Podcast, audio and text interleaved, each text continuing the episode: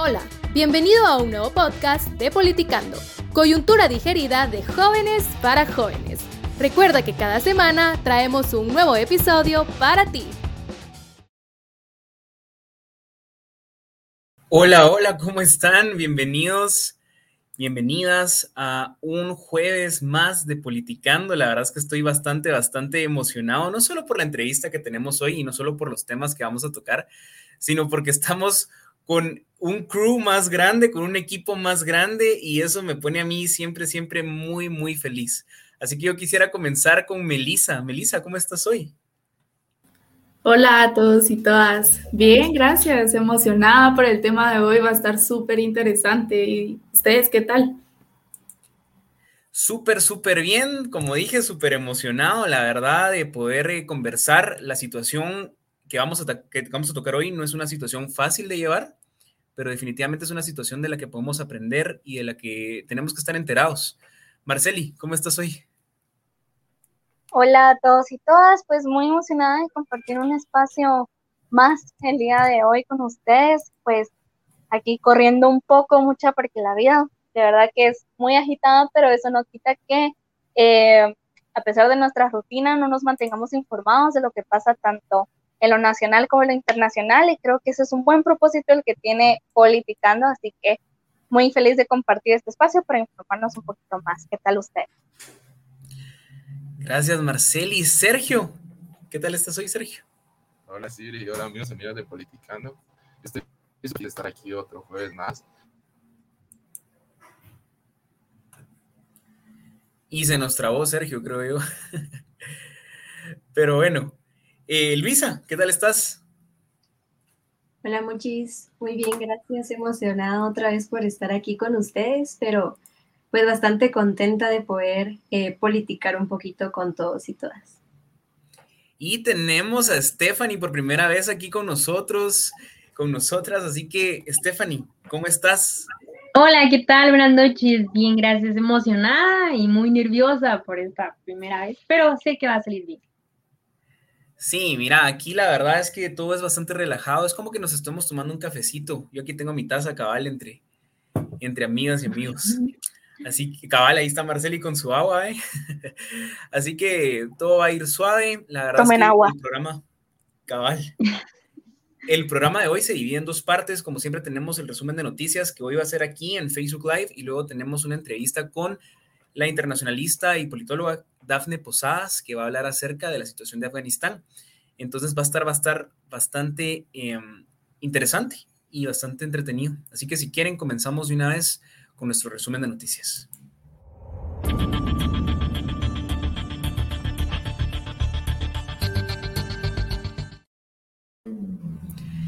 Y comenzamos con Luisa, ¿verdad? Sí. Bueno, yo voy a empezar eh, hoy eh, con el resumen de noticias y pues para adentrarnos ya un poquito a nuestro programa del día de hoy, eh, yo les voy a hablar un poquito sobre arte, que no es algo como, como muy usual, ¿verdad? Entonces creo que va a estar bastante interesante y eh, específicamente les quería hablar del tema de la cantante y autora Nicole Franco. Como para entrarlos un poquito en contexto, ella es una artista joven guatemalteca, bastante joven, tiene 24 años eh, y pues ella eh, consiguió llegar a una academia em, que queda en Francia, que es eh, bastante prestigiosa y dentro de esa academia también se lleva a cabo un festival pues dentro del mismo país, entonces ella tuvo este logro durante estas últimas semanas para lograr representar a Guatemala en Francia en esta academia. Y para también contarles un poquito sobre cómo la experiencia de ella, cómo ha sido eh, su trayectoria artística dentro del país. Ella empezó desde muy pequeña su trayectoria en el mundo del arte y de la música.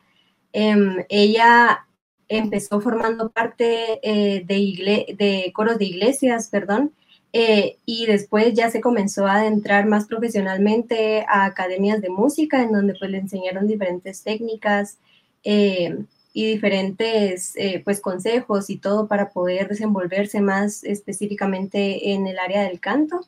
Sin embargo, eh, debido a las mensualidades pues pues que tenía que, que cubrir y el costo de las mismas, ella tuvo que abandonar pues el camino de la música y su pasión, ¿verdad? Entonces eso fue algo como bastante difícil para ella porque no fue algo que ella quisiera dejar por intención propia, sino que fue por que una necesidad que solo ella no podía cubrir en ese momento, ¿verdad? Eh, sin embargo, eh, después de haberlo dejado, ella decidió ingresar a la universidad a, poder eh, estudiar una, una, ingeniería en mecatrónica, si no estoy mal. y allí es cuando ella decide unirse como hobby al coro de la universidad, entonces allí nuevamente despierta su intención y su pasión por la música, ¿verdad? Entonces ya otra vez vuelve a retomar este camino y esta trayectoria. Sin embargo, pues la noticia es que el pasado 12 de agosto, eh, Nicole hizo una denuncia pública por medio, por medio de sus redes sociales eh, al enterarse que el Ministerio de Cultura eh, le hizo una felicitación pública a ella en sus redes sociales por haber podido llegar, digamos, pues a esta academia tan, tan prestigiosa de, Francia, ¿verdad? Eh, entonces ella hizo la denuncia pública porque le indignó bastante que ella le pidió ayuda justamente económica al Ministerio de Cultura para poder, eh, pues, em, digamos que saciar y cubrir sus gastos dentro de Francia, eh, porque como bien sabemos, pues irse a una academia al extranjero no es solo de irse, sino que los artistas tienen que cubrir gastos y dejando de lado el tema del boleto aéreo y el tema de la alimentación y del hospedaje, también tenía que pagar 550 eh, euros a la academia como tal, pues porque es entendible, ¿verdad? Que, que la academia es prestigiosa y le iban a enseñar diferentes técnicas y aparte iba a compartir con diferentes artistas bastante eh, importantes a nivel mundial.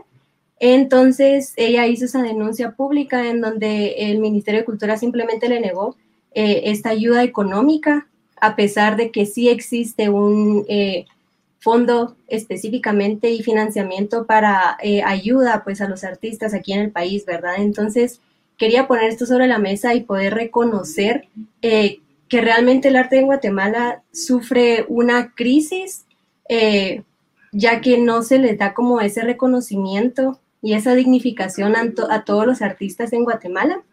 Y no realmente no existen mecanismos para poder reconocerles a ellos y que puedan desenvolverse dentro de esa área aquí en el país. Eh, yo creo que todos y todas aquí reconocemos y sabemos que en Guatemala hay mucho talento, que realmente hay personas que de verdad poseen un gran talento en las diferentes eh, ramas del arte. Sin embargo, eh, Aquí simplemente no se puede explotar eh, realmente ese arte, ¿verdad? Entonces, em, es necesario poner sobre la mesa eso que, y hacer conciencia sobre que las instituciones del Estado no reconocen el valor de los artistas eh, y no les brindan realmente ese apoyo necesario para poder subsistir en ese medio y, y, en, ese, en ese gremio cultural que hay, ¿verdad? Porque realmente está muy debilitada esa parte del país eh, y lo que causa o las consecuencias que tiene, yo pues reconocí a dos, ¿verdad? Una, que eh, los artistas realmente abandonen ese sueño que tienen y esa pasión como lo pudimos ver en el caso de esta chica que cuando era bastante pequeña pues lo tuvo que dejar debido a no poder cubrir esos gastos que le demandaba eh, pues esta industria para poder seguir con su sueño o verse la necesidad de abandonar el país, eh, en donde tienen que irse a otros países que sí valoran realmente, pues, eh, este talento que las personas tienen. Entonces, con eso terminaría yo el día de hoy mi noticia, haciendo énfasis en eso y también dando un reconocimiento eh, a Nicole, porque creo que todos y todas estamos muy orgullosas de ella, porque realmente es bastante joven, a mí me impresionó, tenía, tiene 24 años y creo que es un gran logro como joven, como artista, como guatemalteca y como mujer que haya podido llegar hasta allá. Entonces con eso terminaría yo mi noticia el día de hoy. Sí, la verdad es que súper interesante lo que nos cuenta Luis acerca de Nicole y definitivamente es un ejemplo para todos los guatemaltecos y las guatemaltecas. llegar a, ese punto. La verdad es que, qué impresionante su corta edad. Entonces apoyamos desde aquí a Nicole y ojalá que el Ministerio de Cultura y Deportes pues siga esa línea, ¿verdad? Yo, eh, ahora me toca eh, a mí la noticia y la verdad es que tengo una noticia que me indignó bastante, me indignó eh, bastante principalmente porque sé cómo está la, la, educación en Guatemala, ¿verdad? Y porque sabemos cómo ha estado el MP y es que en Politicando una vez más vamos a hablar acerca del MP. Ya parece que es costumbre tener noticias del Ministerio Público y en especial de la eh, fiscal general Consuelo Porras. Y lo que pasa es esto. El ex jefe de la Fiscalía Especial contra la Impunidad en Guatemala, Juan Francisco Sandoval, en una grabación dice de que la fiscal Consuelo Porras le impidió a la FESI en su momento poder investigar al líder sindical Joviel Acevedo. Bueno, yo creo que todos hemos escuchado acerca de este nombre, ¿verdad? Y acerca de Joviel Acevedo. Joviel Acevedo es el líder sindical del sindicato mayoritario de educación en el país. Él desde 1998 ha presidido este puesto y hemos visto cómo él ha apoyado a los diferentes gobiernos de turno a cambio de mejoras salariales que muchas veces no llegan a los maestros y cómo ha sido el artífice de varios paros y manifestaciones que han puesto en riesgo la educación de miles de guatemaltecos.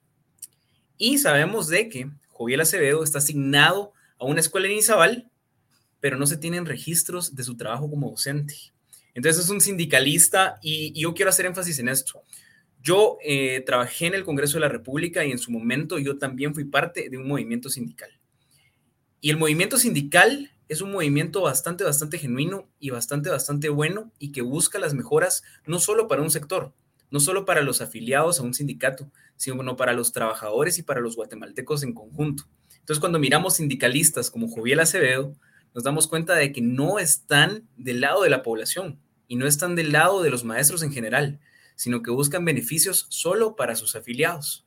Y regresando a la noticia, lo que dijo Juan Francisco Sandoval es, y cito esto, en varias de las reuniones realizadas con la fiscal general se manifestó que de acuerdo al análisis que ellos efectuaban, no era posible que nosotros pudiéramos proceder contra el líder sindical. Y en ese sentido, hasta el momento que yo salí del país, la señora fiscal impidió que realizáramos dicha labor. No se pudo traer al proceso al señor Acevedo. Bueno, ya les dije de que hay una investigación en contra de Joviel Acevedo que paró la fiscal, ya les expliqué quién es Joviel Acevedo y ahora vamos a ver qué fue lo que pasó, por qué se le está denunciando eh, con estos actos de corrupción, qué fue lo que en realidad eh, la FES investigó en su momento. Y entonces vamos a lo que se llama la Casa del Maestro. La Casa del Maestro, pues es un patrimonio cultural que está en manos de este sindicato de maestros de educación, ¿verdad? Pero em, en el tiempo en que Roxana Valdetti y Otto Pérez Molina eran eh, presidentes de la República de Guatemala, se pactó con Joviel Acevedo que a cambio de remodelar la Casa del Maestro, eh, él iba a brindar su apoyo al gobierno de Otto Pérez Molina.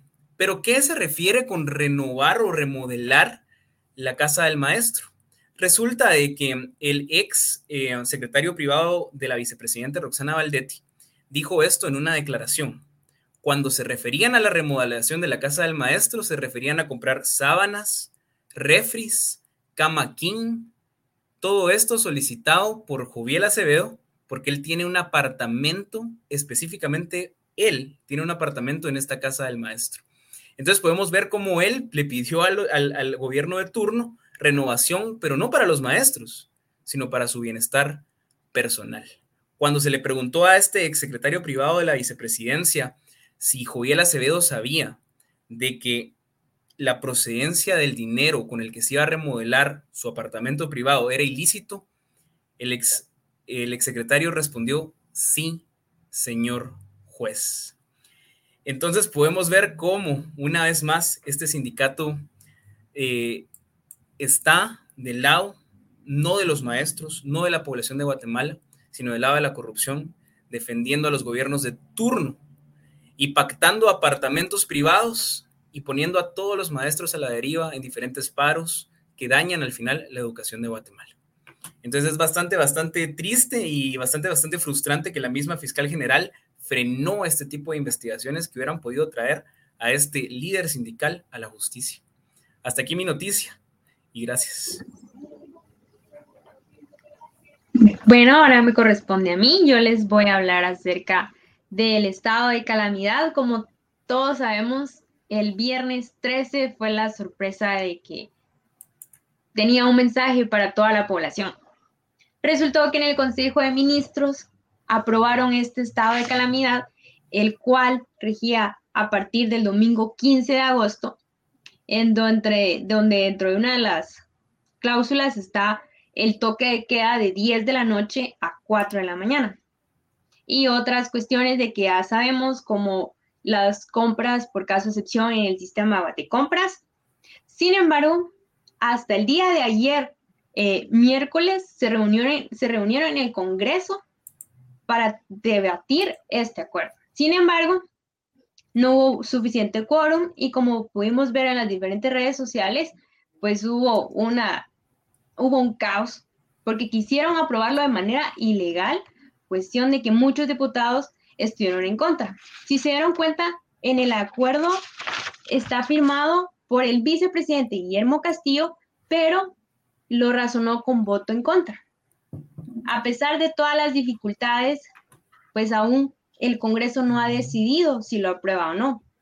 El día de mañana están citados a las 10 de la mañana para ver si lo decretan o no. Sin embargo, eh, pues el país sigue con una constante lucha contra la pandemia. Este eh, decreto gubernativo realmente no nos va a ayudar, porque realmente no nos va a ayudar, está perjudicando a toda la economía, a los pequeños comerciantes, como pudimos ver en las diferentes manifestaciones del día de hoy, con cuestiones de, en el caso de la terminal. Sin embargo, pues el país sigue a puras donaciones y mientras más decretos hayan, el país se irá, pues tristemente, retrocediendo en cuestión de la pandemia. Esta es mi noticia para hoy, que es el decreto gubernativo 6-2021.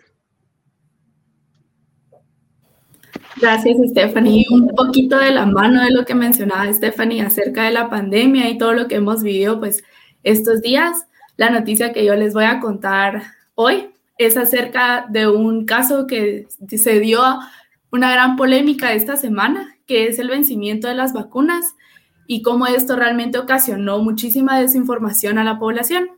El diputado de la Unidad Nacional de la Esperanza, por sus siglas la UNE, el partido político, Jairo Flores, publicó en sus redes sociales que dos millones de dosis de vacunas Moderna iban a vencer este 23 de agosto y 171 mil de AstraZeneca iban a vencer este 21 del mismo mes. Esto según los datos que él solicitó al Ministerio de Salud. Tras esta publicación y muchas personas eh, alarmadas acerca de la situación del vencimiento de las vacunas, la ministra de Salud, Amelia Flores, a través de una conferencia de prensa, indicó que realmente el problema que había sucedido era que existía un error en la fecha dentro de sus documentos. Em, explicó también que las vacunas no iban a vencer este 23 de agosto ni el 21 de agosto y que realmente no tienen dosis que estén pronto a vencerse. También aseguró que los encargados del Centro Nacional de Biológicos y el Programa Nacional de Inmunizaciones eh, mantenían ciertos estándares de calidad para poder verificar ciertas cuestiones, en especial el vencimiento de estas vacunas, ¿verdad?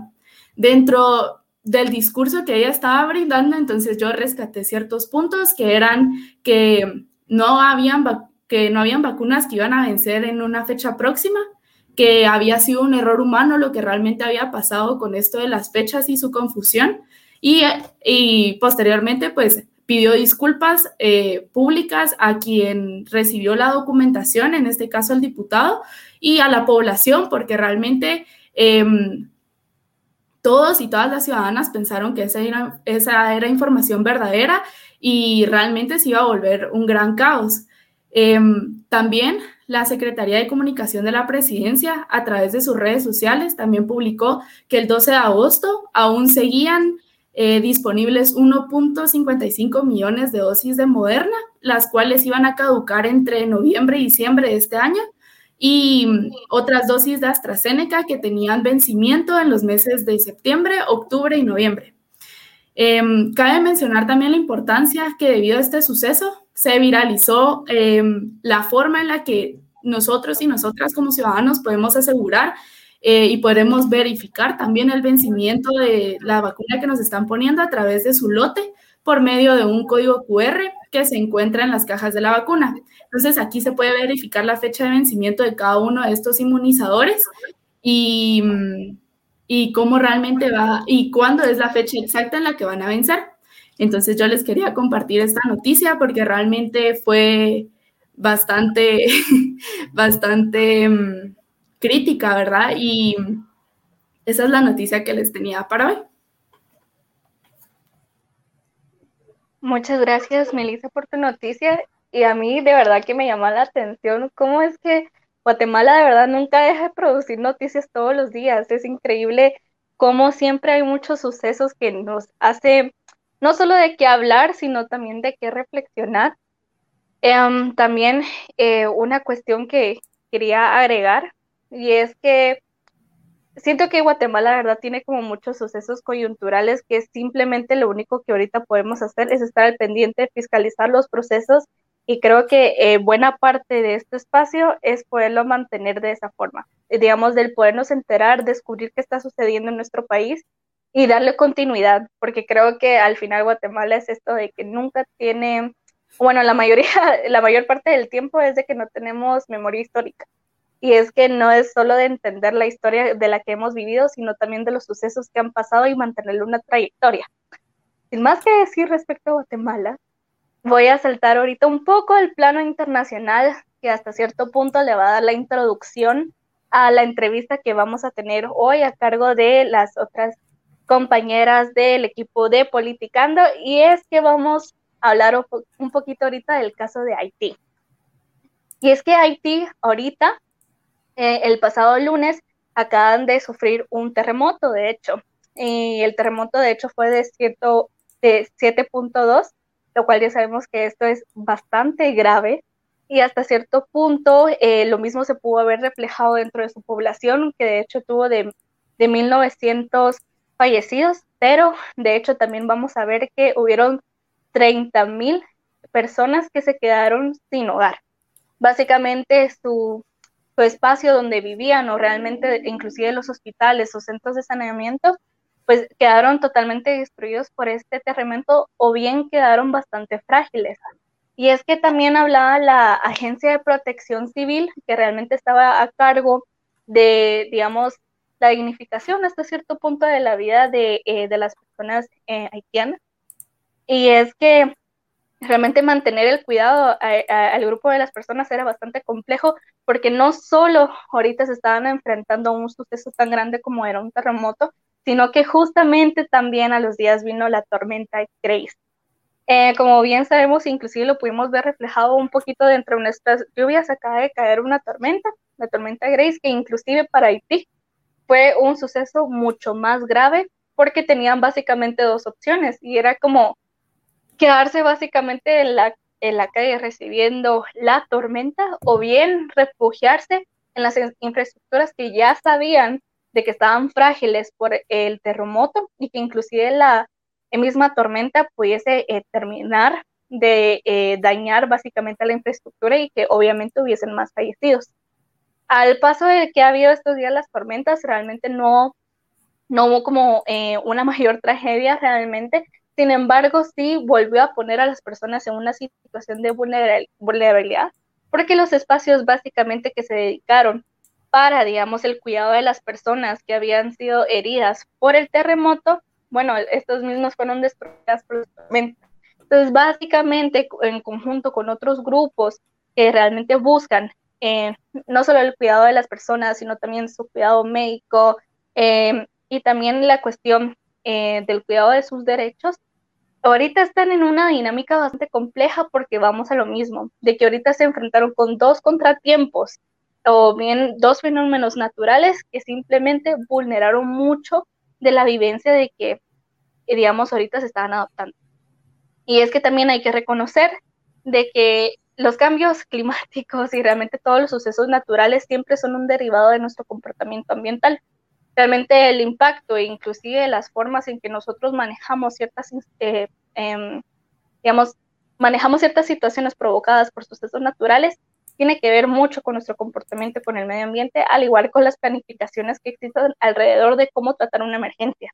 Creo que esto no dista mucho de cómo llegamos a manejarlos en distintos espacios, inclusive siendo nuestro propio país, pero es importante reconocer e invitar a reflexionar inclusive con estos sucesos naturales dentro de nuestros propios espacios, qué estamos haciendo nosotros y, y nosotras para nuestro cuidado ambiental y también como para darle continuidad o fiscalización a estas planificaciones que van básicamente a responder para esos sucesos que simplemente pongan en vulnerabilidad a las personas. Y este fue el caso de Haití, que básicamente ahorita están luchando contra contratiempos y fenómenos naturales para ahorita recuperar y estabilizarse y volver a, hasta cierto punto la cotidianidad que tenía. Y cotidianidad en comillas porque ya sabemos que a partir de otros sucesos las dinámicas son distintas, pero también nuestras acciones eh, hasta cierto punto buscan una rutina.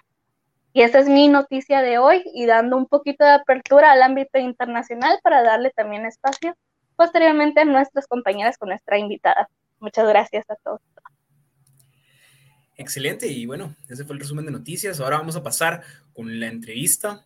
Así que saludos a los que nos miran en Spotify. No sé si Stephanie, que es nuestra debutante el día de hoy, quiere dar algunas palabras antes de que pasemos a esta área de la entrevista. Pues gracias una, nuevamente por pues este espacio y realmente hoy es un día muy interesante. La entrevista está, es un tema que a mí me llama bastante la atención y sobre todo pues porque es del ámbito eh, de género y de mujeres y espero estar una vez más con ustedes. Gracias. Excelente. Y con esto ya damos paso a nuestros compañeros de la entrevista. Hasta la próxima.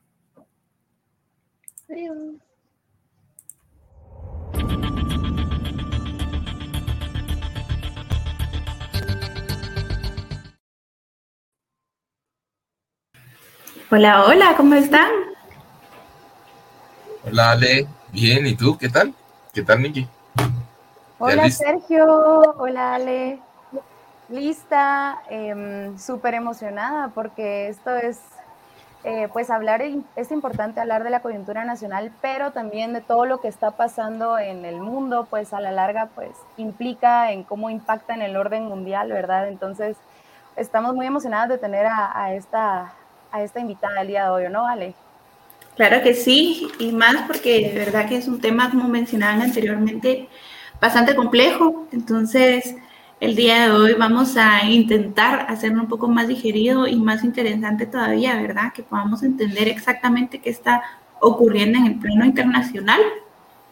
Tal vez solo para entrar en contexto antes de la entrevista, ¿qué es lo que pasó esta semana? Esta semana, pues, los talibanes tomaron el poder en el gobierno afgano después de muchísimo tiempo de guerra.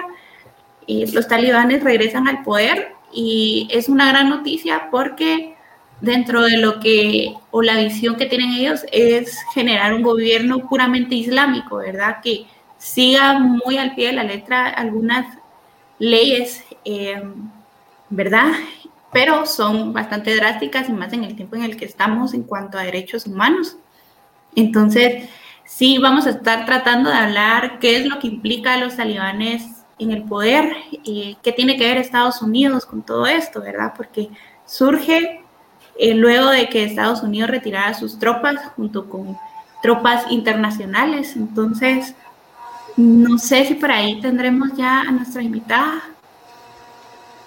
Y lo importante, Ale y Sergio, ¿verdad? De conocer la historia, porque a la larga todo esto viene de años y años de una coyuntura que ha vivido el país afgano y mm, también conocer los diferentes actores, porque no solamente es la población de Afganistán, sino hasta cómo diversos países han impactado en lo que está pasando hoy en día en el país. Entonces, no sé si ya está Daphne con nosotros.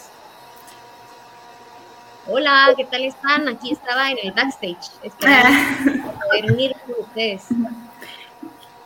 Qué alegre.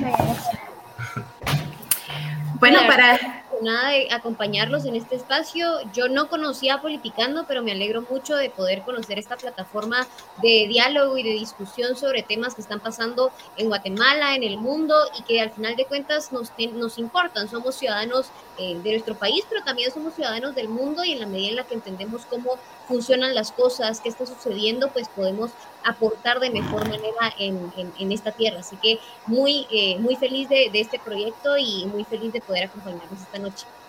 Dafne, gracias por estar acá. Pues la verdad es que me imagino que para ti, ¿qué se siente estar ahora del otro lado? Porque te vemos a ti también, pues todos los días ser pues excelente comunicadora, sabemos de tu carrera como internacionalista, pero ¿qué se siente ahora estar también del otro lado del micrófono que, te, que nosotros vamos a ser quienes te vamos a aprender hoy de ti? Gracias, pues la verdad que, eh, como tú muy bien decís, yo tengo cuatro años de ser radio y me encanta, me gusta mucho poder eh, tener la oportunidad de tener espacios de diálogo como ustedes los tienen por acá y, me emociona mucho poder estar del otro lado. Es siempre como una gran interrogante de qué me van a preguntar, eh, pero, pero eso es parte de, lo divertido de estos, de estos espacios. Así que, pues yo lista para poder empezar por donde ustedes quieran que empecemos. Dale, dale. Solo creo que Sergio quería comentar. No, no, no, no sé si vamos a pasar de una vez directamente a las preguntas. ¿Sí? Ah, bueno. Sí, dale, dale. Entonces, primero que todo, un gustazo tenerte aquí, Dafne, y tener caras jóvenes, sobre todo en el, en el programa. Y bueno, yo quería comenzar, eh, estábamos hablando un poquito antes de que tú entraras ya en cámaras, de lo complejo que es hasta cierto punto este problema, ¿verdad? Eh, entonces yo quería preguntarte si nos podrías contar en líneas generales cuáles son aquellos antecedentes históricos que son claves y fundamentales para que nuestra audiencia debiese conocer para poder entender lo que está sucediendo hoy en Afganistán. Sí, totalmente. Primero tenemos que entender que Afganistán históricamente ha sido un territorio lleno de conflictos, es un territorio que constantemente se ha visto invadido por diferentes imperios a través de la historia, eh, con, los, con el imperio persa, es decir, el Grande, fueron invadidos también por los, por los árabes, por los griegos, por los romanos, eh, y luego ya más eh, en una historia un poco más reciente para nosotros, pues en el siglo XVIII fue la guerra que definió el marco de la geopolítica global de nuestros tiempos, que fue la guerra que se conoció como el Gran Juego, en el que estaba el imperio ruso enfrentándose contra el imperio británico. Rusia estaba buscando expandirse y lograr una línea de comunicación que les permitiera llegar hacia el Océano Índico y obviamente esto implicaba una amenaza para el imperio británico que quería frenar a toda costa la, presencia rusa y proteger una de sus, una de sus colonias más importantes que era eh, la India. Entonces es un enfrentamiento muy importante. Al final pues Rusia se queda con ese territorio, eh, los británicos pierden eh, y, pues eso es lo que sucede en el siglo XVIII, entrado el siglo XIX, eh, perdón, el, siglo XX, eh, pues ya vemos un, proceso un poco más de deterioro institucional, vemos que constantemente hay episodios de inestabilidad política y vemos también un momento muy importante que empieza a definir lo que es el Afganistán de ahora, que es la, la, ocupación soviética en la, en la década de los 70s, 80s. Esto, por supuesto, recordemos que en este contexto, eh, en estas épocas, en esta década, lo que se estaba viviendo era la Guerra Fría y eso significaba que había un enfrentamiento a distancia entre las dos potencias que era Rusia, Rusia y Estados Unidos.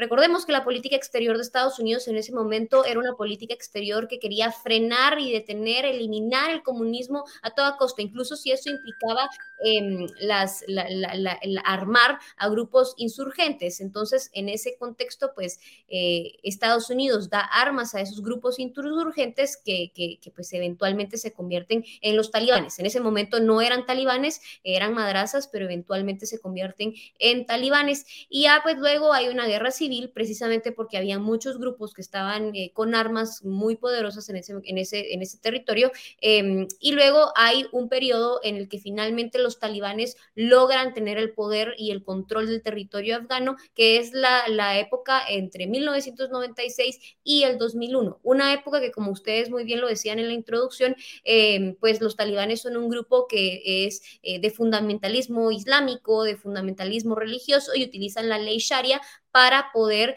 eh, implementar sus políticas públicas. Es decir, la política y la religión están eh, estrechamente vinculadas y eh, pues era un periodo en el que los afganos no tenían ningún tipo de libertad, las mujeres tenían pues serias restricciones, no podían salir a la calle sin ningún hombre, no podían ir a las escuelas, no podían trabajar, no podían maquillarse, tenían que utilizar pues el cabello tapado, etcétera, etcétera. En ese contexto, eh, Afganistán, que es ya como el Afganistán del cual empezamos a ver nosotros más cercanos a nuestros tiempos, en ese contexto, pues los talibanes eran, digamos, muy escépticos por cómo obtenían sus ingresos. Afganistán se convierte en un país en el que se puede cultivar muy bien el opio, de hecho, de eh, Afganistán era un territorio donde se cultivaba la mayoría del opio consumido por el resto del mundo. Los talibanes permitían esto, era un, es un espacio muy importante para el trasiego de drogas y también para los grupos em, terroristas. Era un paraíso para los terroristas y ahí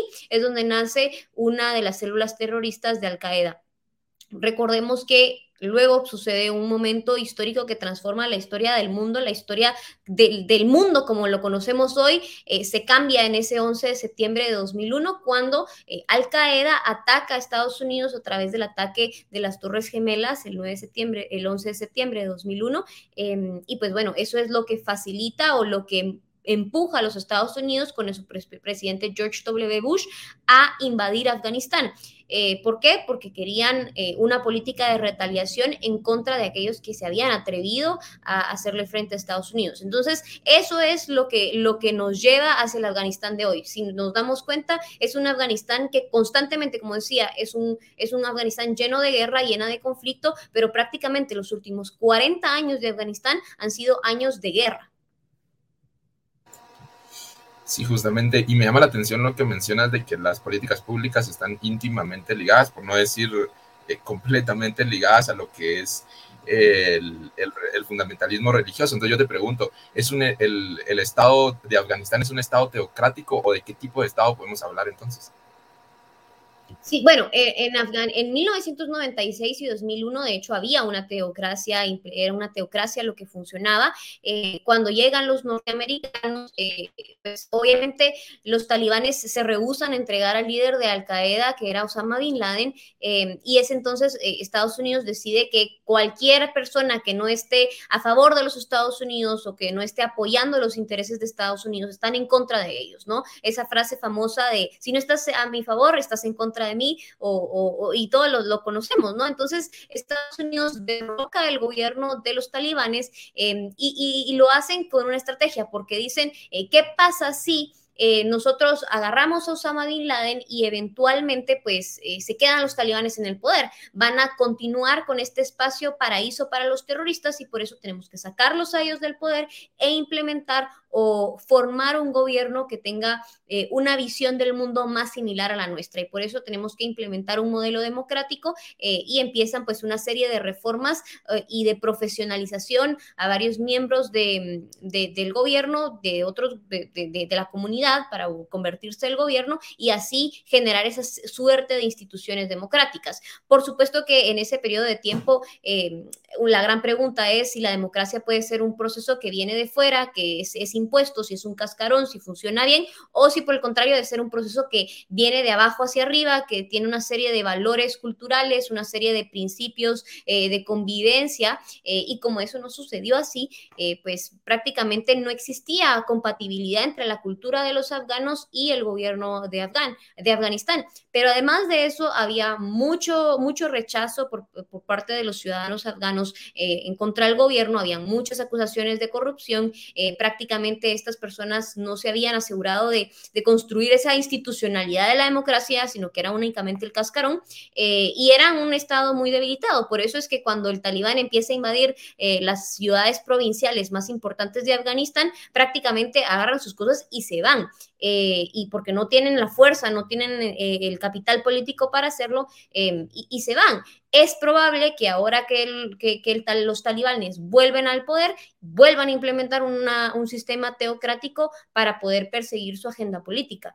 Pero pues estamos, eh, como decíamos, ¿verdad? Es una noticia en desarrollo y tenemos que ver cómo evoluciona para ver efectivamente si se va a convertir en una teocracia o si podríamos eh, creer las promesas que hacen de que van a ser más abiertos, de que van a tener una posición un poco más pacífica, que van a darle más eh, oportunidad a las mujeres para trabajar y estudiar, que, yo sospecho mucho de esas promesas, pero es una, como digo, es una noticia en desarrollo y veremos cómo, cómo, cómo avanza. Sí, totalmente. Tenemos que estar súper pendientes en cómo se van comportando porque de verdad esto cambia cada hora. Van sucediendo distintos hechos a cada hora. Eh, lo veía hoy, por ejemplo, en este eh, mini espacio que tiene CNN de que te van contando las cosas que debes saber en cada hora que va pasando en el mundo. Pero hablando específicamente, Dafne, del papel que juega Estados Unidos, pues al día de hoy sabemos que muchas personas señalan a Estados Unidos como en gran parte el responsable de todo lo que está pasando en Afganistán y que los talibanes hayan regresado al poder tras haber retirado justamente las tropas eh, estadounidenses del país, ¿verdad? Sin señalar específicamente a la administración Biden, puesto que es difícil individualizar en una acción lo que es parte de toda una política exterior, como tú lo mencionabas, desde hace años de un país como Estados Unidos. La pregunta sería, Dafne, ¿es realmente este país en alguna parte responsable de lo que está sucediendo hoy en Afganistán? ¿O qué otros implicados hay en el caso de este país, que bien sabemos es un territorio que también ha sido blanco de interés de, de muchas potencias, ¿verdad? Como Rusia, como tú lo mencionabas.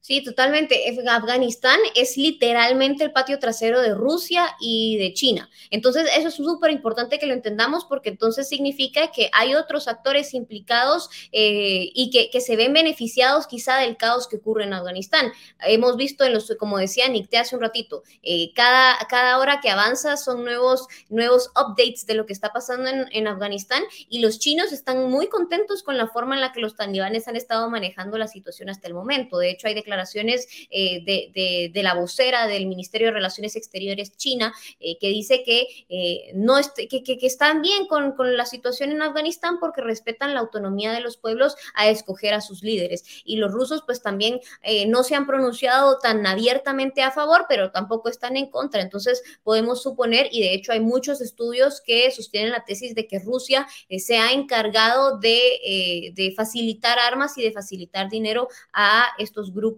eh, terroristas. Pero como digo, eh, esa es información que no es, digamos, oficial, sino que va surgiendo de diferentes fuentes y que pareciera ser cierta, pero no, estamos ahí para saberlo, ¿no?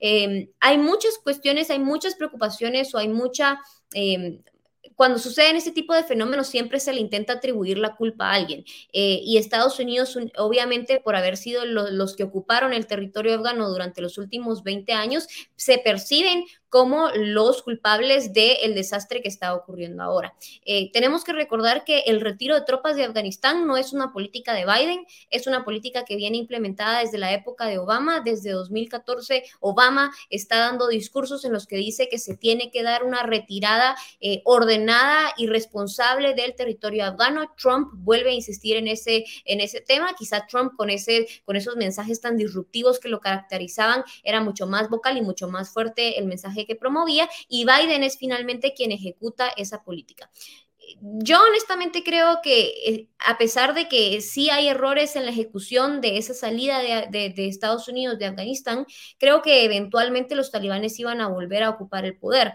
Algo muy importante que tenemos que entender es que a pesar de que había esa intención de institucionalizar, de formar y de profesionalizar a los miembros del gobierno afgano, eh, no necesariamente eso era cierto. De hecho, hay muchos reportes en los que se indican que los talibanes atacaban bases militares de eh, donde estaban ubicados únicamente miembros del ejército afgano, pero no aquellas que estaban donde estaban eh, miembros del ejército de Estados Unidos. Entonces, los talibanes al parecer tenían muy bien mapeado cuáles eran los puntos débiles del ejército afgano y no solo eso, sino que tenían muy bien mapeado que una vez Estados Unidos se retirara, iban a poder eh, volver al poder y iban a poder volver a ocupar el puesto. Em, probablemente eso es lo condenable de Estados Unidos, la percepción hacia el mundo y creo que definitivamente va a ser algo que va a marcar para el resto de la historia em, el, mandato presidencial de Joe Biden, esta salida desordenada de Afganistán. Sin embargo, creo que a pesar de las diferencias que pudieron haber existido, los resultados siempre iban a conducir hacia los talibanes recuperando el poder en Afganistán. Muchas gracias, de verdad que sí es bien interesante cómo se ha dado todo. Yo quiero quedarme con lo último que decías y preguntarte más personalmente, ¿tú crees que sí era inevitable esto o ves tú otro escenario alternativo que se pudiese haber dado? Yo creo que, como decía, ¿verdad? Yo creo que Estados Unidos se pudo haber retirado hace 10, cinco años o podían retirarse dentro de diez o cinco años más adelante y los resultados iban a ser los mismos. Eh, eh, cuando hablamos de teoría del poder, el poder siempre, una vez hay un vacío del poder, siempre va a tener que ser sustituido por un poder. Y quienes tenían el poder verdaderamente en Afganistán son los talibanes. Hay que recordar también otra cosa eh, muy importante y es que en, en Afganistán es un territorio que, como decía, ha sido muy conflictivo, pero es un territorio que es conflictivo también porque hay una diversidad diversidad de tribus, hay una diversidad de religiones que están eh, conviviendo y coexistiendo en el territorio afgano. Em, y esto con mucha frecuencia imposibilita la generación de acuerdos, imposibilita la, toma de decisiones, imposibilita tener, eh, digamos, un, Estado moderno que sea el garante y el centralizador de todas las políticas públicas y que pueda garantizar seguridad, justicia y orden para los ciudadanos. Yo honestamente creo, insisto, creo que los talibanes iban a recuperar el poder. De hecho, también hay algo muy importante que, como decía, el gobierno de Afganistán era un gobierno que era reconocido por su corrupción, por su malversación de fondos, por incluso eh, reportes y denuncias de actos de pedofilia. Eh, y entonces muchos de los afganos no se sentían identificados con su gobierno, pero por el contrario sí se sentían más o menos identificados por, eh, con los talibanes. Entonces, digamos que toda esta serie, estas variables, la debilidad del gobierno, la diversidad de tribus, la diversidad de religiones, la identificación con, eh, con, algunos de los principios y valores, eh, digamos, religiosos de los talibanes, quizá eh, conducían hacia un mismo destino. La ruta puede ser diferente, pero el destino siempre va a ser el mismo. Sí, justamente. Y bueno, hablando todavía sobre todo esto de Estados Unidos y su papel dentro de todo lo que está sucediendo en Afganistán, Hubo unas declaraciones que hizo Joe Biden el día de ayer en las que dejaba claro que el objetivo del despliegue militar en Afganistán nunca fue el de construir una democracia dentro del país, sino más bien era luchar contra el terrorismo. Ese fue el objetivo que se había eh, implantado supuestamente desde el 2001, cuando desplegaron sus, sus, su, su armamento militar y todo. Entonces ahora que los talibanes eh, retomaron el control del país y que se rompieron incluso esos plazos que se habían establecido según los Estados Unidos para el retiro de sus tropas del, país afgano, eh, se puede hablar entonces de que hubo una derrota militar de los estadounidenses en territorio afgano y la segunda pregunta que te quiero hacer es si esto es equiparable con lo que sucedió allá hace muchos años en, en Vietnam hay muchas personas que intentan comparar efectivamente lo que está pasando en Afganistán con el Vietnam de hace, unos, hace unas décadas, ¿no? Eh, y creo que sí hay, muchas, ah, sí hay muchas similitudes. Respecto a lo que me preguntaba sobre los objetivos que perseguía Estados Unidos en territorio afgano. Cuando Estados Unidos decide invadir Afganistán, efectivamente su objetivo era la guerra contra el terror, era ir en contra de aquellos que se habían atrevido a pisar suelo estadounidense y asesinar a miles de personas en territorio estadounidense a través de unos actos terroristas. Y por eso la intención de los, de los estadounidenses en un inicio era ir a Afganistán, encontrar a Osama Bin Laden, que eventualmente huye a Pakistán, em, y Estados Unidos pues se da cuenta que ese territorio está lleno de, de grupos terroristas, ¿no? Entonces, ese objetivo de lograr atrapar a al líder del grupo Al Qaeda lo logran hace más o menos 10 años, en 2011, 2012, si no estoy mal. Eh, pero luego, vuelvo, insisto en ese punto que me parece sumamente importante, porque ¿por qué Estados Unidos se queda? Si ya lograron esa parte del objetivo, ¿por qué Estados Unidos dice, me quedo aquí y logro, y logro crear esta institucionalidad democrática para el orden en Afganistán? Lo hacen porque el miedo de Estados Unidos era que ese territorio tan desordenado, tan lleno de descontrol, pudiera ser el espacio, eh, la tierra fértil para que siguieran existiendo grupos terroristas que tenían acceso a petróleo, que tenían acceso a recursos, que tenían acceso a opio, entre otras cosas. Y entonces Estados Unidos dice, me quedo aquí y voy a intentar implementar un sistema de construcción de instituciones y de profesionalización de, los políticos. Eso es quizá el gran fracaso de los Estados Unidos, es el fracaso de construir esa democracia. Ahora, la pregunta, como vuelvo insisto, es, ¿podemos atribuirle fracaso a un objetivo que es prácticamente imposible? Yo creo que la democracia no es un proceso que puede surgir de, arriba hacia abajo y que alguien te dice cómo, cómo tenés que vivir tu vida y cómo tenés que practicar tus valores políticos, sino que es un proceso que emana de la sociedad y que surge de ese proceso de construcción eh, de instituciones que es de abajo hacia arriba. Entonces, digamos que el fracaso de los Estados Unidos se percibe como esa, esa ausencia de construir instituciones verdaderamente sólidas y de construir políticos que se hagan responsables de los asuntos del país, porque como bien lo mencionábamos en esta conversación, el presidente de Afganistán agarró sus cosas y se fue. Y lo que dijo es que fue porque, porque iba, quería evitar un baño de sangre, cuando el objetivo de los Estados Unidos era que ese gobierno el que habían creado fuera el el gobierno que permitiera generar una transición que si eventualmente los talibanes iban a recuperar el poder, lograran de alguna forma amalgamar esos valores de la teocracia o los valores religiosos que ellos tenían con las instituciones de la democracia y que de alguna forma pudieran estar las, las cosas de mejor forma. Eso no ocurrió, no ocurrió porque los políticos en Afganistán no lo quisieron, no ocurrió porque las instituciones eran débiles, no ocurrió porque Estados Unidos no logró cumplir con ese objetivo y al final de cuentas, digamos que cuando lo analizamos en, esos dos, en esas dos visiones, ¿no? El objetivo uno, que era asesinar a Osama Bin Laden, lo lograron, pero quizá el objetivo dos es donde se le cuestiona y es el objetivo en donde dicen no solo fracasaron, sino que lo dejaron peor de lo que estaba. Y bueno, eh, Daphne, hablando de, siguiendo con todo esto del papel de Estados Unidos, pues luego de esto que ocurre en el territorio afgano, primero pregunto, ¿marca esto entonces para ti, a tu criterio, el final de las intervenciones, al menos de tipo militar, de parte de Estados Unidos? Y dos, pues he escuchado, incluso veía ahí un comentario de alguien que nos estaba viendo, que la ONU esto aún no lo ha catalogado como terrorismo. Entonces, ¿Cuál debería ser el papel de la ONU también en esta crisis?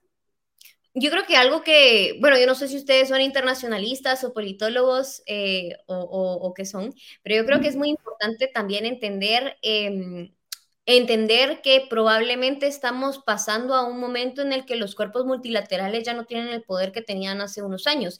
El objetivo que tienen los cuerpos multilaterales o la razón por la cual nacen después de las guerras de las guerras durante el siglo XX es porque quieren preservar la paz y la estabilidad mundial, la paz, la paz. Y siempre y cuando estas instituciones se encarguen de velar por los asuntos internos para preservar la paz, ellos eran como aquellos árbitros que no iban a permitir que un país de manera unilateral fuera y atacara a otros países. ¿Qué sucede en 2001? La ONU le dice a Estados Unidos no ataques a Afganistán. La OTAN le dice a Estados Unidos no ataques a Afganistán. Sin embargo, Estados Unidos toma la decisión de atacar Afganistán, de ir e invadir Afganistán. Y entonces ahí empezamos a ver un debilitamiento de las instituciones multilaterales, porque de 2001 para acá hemos visto que la ONU se ha pronunciado en relación a Cuba, en relación a Venezuela, en relación a la situación en Nicaragua. Y la situación no es que haya mejorado en esos países. ¿Por qué? Porque la ONU ya no tiene la fuerza que tenía hace, hace unos años. Por eso la ONU ahora, cuando hace sus pronunciamientos, pronunciamientos eh, y hay muchos memes de eso. A mí me encanta hablar eh, en función de los memes porque me parecen una estrategia o una herramienta muy útil para poder comunicar ideas muy profundas y de manera que hasta suele ser muy graciosa, pero hay muchos memes que te dicen eh, que, que, la ONU te dice, por favor, no, no lo hagas con un cartelito, pero igual y la guerra sigue, porque efectivamente así es, las personas ya no, la ONU ya no tiene ese, ese, ese, esa fuerza que tenía hace, hace unos años. Entonces, ¿Cuál es el papel que juega la ONU? Yo creo que es una institución que cada vez va en decadencia, que cada vez pierde más credibilidad y es una institución que con más frecuencia eh, las personas dicen para qué se invierten miles de millones de dólares en este cuerpo internacional que se supone que vela por la paz, pero que estamos viendo que en el mundo hay miles de conflictos, hay miles de derechos humanos siendo violados y miles de personas que sufren las consecuencias de eso. ¿Y dónde, ahí sí, dónde está la ONU? Bueno, pues haciendo otro tipo de cosas, está haciendo, haciendo actividades que, que suenan muy bien y que se miran muy bien, pero que no son eh, aplicables en el mundo real y que quizá nos da evidencia de que nuestro mundo ya no es el mundo eh, eh, de multilateralismo que se vivía hacia, hace unos, hacia, hacia hace unas décadas. Como bien mencionadas, en la historia se ve desde la Liga de las Naciones que ellos tratan de reformar porque justamente la Liga de las Naciones decía una cosa y no se hacía y no lograban resolver los conflictos que estaban teniendo. Creo que estamos también en ese momento en el que las Naciones Unidas tiene que reformular cómo, cómo actuar, ¿verdad? Eh, yo te quería, ya con esta pregunta, pues cerraremos, ¿verdad? Hablar un poquito de lo que tú mencionabas, de estas promesas que vienen a traer los talibanes ahora que retoman el poder, ¿verdad? De que eh, van a conservar ciertos derechos de las mujeres, que van a tratar de mantener pues un poco de democracia. ¿Qué es, ¿Cómo ves tú este panorama? Yo honestamente creo que es complicado negociar con actores que no tienen los mismos valores y los mismos principios que tú tienes. Entonces, probablemente estas promesas que ellos hacen son promesas vacías. Por supuesto que es sorprendente ver a los talibanes respondiendo más preguntas de la prensa que Joe Biden en su conferencia de prensa. Por supuesto que es interesante ver cómo los talibanes llaman a la BBC para hacer declaraciones. Por supuesto que es interesante cómo los talibanes tienen presencia en redes sociales, etcétera, etcétera. Sin embargo, yo soy muy escéptica de las promesas que ellos hacen. De hecho, hemos visto en los últimos días que han habido protestas en Afganistán en contra de los talibanes y los talibanes reprimen con la fuerza, reprimen con armas, reprimen con violencia. Hemos visto también que las mujeres están levantando en contra de los talibanes y también reprimen con violencia en, Kabul, que digamos, eh, históricamente cuando, cuando un grupo cualquier imperio que estaba invadiendo Afganistán toma Kabul, es prácticamente la, la, última, la última ciudad que toman y entonces eso ya significa que tienen control del territorio. Em, pero cuando eso sucede, vemos que en Kabul también los talibanes están desarmando a los civiles eh, y están haciendo una serie de actos que te hacen pensar que sus promesas y sus acciones no son compatibles. Yo creo que lo que estamos viendo con los talibanes es algo muy similar a lo que veíamos con Hamas eh, en la primera década del siglo XXI. Hamas también hacía promesas de que iban a ser reformistas, de que no iban a ser tan eh, duros con la aplicación de la ley Sharia, que iban a tener una visión un poco más global global del mundo y sin embargo jamás a los pocos meses de, llegar al poder eh, fueron y, hicieron lo que quisieron y volvieron a, aplicar ese sistema teocrático por la fuerza, ¿no? Entonces yo creo que próximamente seguiremos viendo estas evidencias de que los talibanes eh, son los mismos talibanes de, 1990, de, 1996 y 2001, talibanes que están dispuestos a aplicar la ley Sharia porque es en lo que creen y porque su religión se los dicta y que los ciudadanos afganos eh, lamentablemente van a tener un retroceso muy significativo en materia de derechos humanos, sobre todo las mujeres. Y, los talibanes dicen que las mujeres van a poder trabajar, que las mujeres van a poder estudiar, eh, pero, pero yo honestamente lo veo con mucha suspicacia eh, eso. Dafne, y mm, bueno, me surge también una duda. Realmente, pues hemos sido testigos y es imposible que no solo como mujeres, sino como seres humanos veamos em, con empatía todo lo que está pasando a las mujeres en, Afganistán, que sus derechos humanos pues están siendo, lo sabemos, violados y vemos todo lo que, lo que está en retroceso según lo que ahora los talibanes están prohibiendo a las mujeres y la violencia, no solo pues psicológica, sino también física que están recibiendo pues mi pregunta es, ¿hay alguna forma en que nosotros, pues desde nuestros espacios, nosotros y nosotras, podamos ayudar, además de informarnos? Creo que es importante estar enterados e informar a otros, pero ¿qué más podríamos hacer desde nuestros espacios como guatemaltecos y guatemaltecas que creo que es también importante, cómo poder involucrarnos en ayudar en esta, en esta crisis?